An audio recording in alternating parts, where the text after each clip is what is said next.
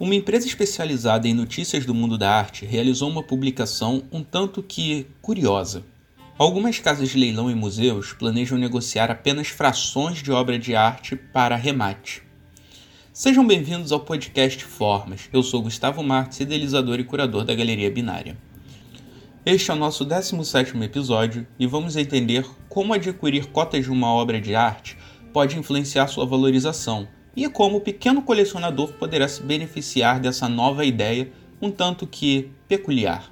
Com a grande novidade dos NFTs, a corrida na bolsa de valores no cenário econômico, as pessoas em casa e algumas pequenas aberturas, o mercado da arte passou por alguns bocados, tendo que implementar formas de criar online viewing rooms a fim de apresentar obras de novos artistas e conseguir seguir com seu cronograma. Em meio a todas essas notícias, e novidades, por conta do aquecimento da bolsa de valores, casas leiloeiras estão seguindo pelo mesmo caminho de inovação. Para dar uma rápida pincelada sobre esse assunto, vamos entender rapidamente como funciona a bolsa de valores. Uma pessoa adquire uma pequena cota de participação em alguma empresa e ganha através de duas formas: a valorização da ação e sua distribuição no lucro, chamado de dividendo.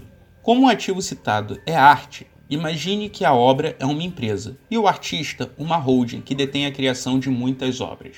A ideia por trás seria vender partes da obra, como um pequeno quadradinho de 3 cm por 3 cm, rateado entre o tamanho da peça dividido pelo seu valor. O mesmo pode ser considerado com esculturas, pinturas, fotografias, etc. Com essa novidade, o pequeno colecionador poderá realizar uma diversificação do seu portfólio de investimento.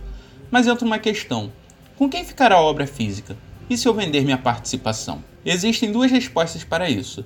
A primeira é: quem deterá a obra será o colecionador com a maior participação das cotas. E a segunda, a melhor implementação disso poderá ser voltada para museus, afinal, a obra será pública. Já imaginou entrar em algum museu de alto prestígio e dizer que você é dono de uma pequena fração de determinada obra? Em outro cenário, o colecionador de determinada fração poderá receber um print de altíssima qualidade de determinada obra, além do seu certificado de autenticidade. Agora você pode me questionar sobre as grandes galerias com acervo fixo. Isso seria similar ao debate museal. Por mais que seja uma categoria de investimento interessante para se abrir debate, até então as informações fornecidas pelo site sobre o rateio das cotas ou ações de uma obra de arte serão implementadas apenas para obras de grandes mestres e artistas com nome de prestígio no mercado. Então, o que você acha de comprar ações de uma obra de arte? Muito obrigado por ouvir o podcast Formas. Aguardo você em nosso próximo episódio. Se tiver alguma dúvida, sugestão ou crítica, pode nos enviar uma mensagem. Aguardo seu feedback.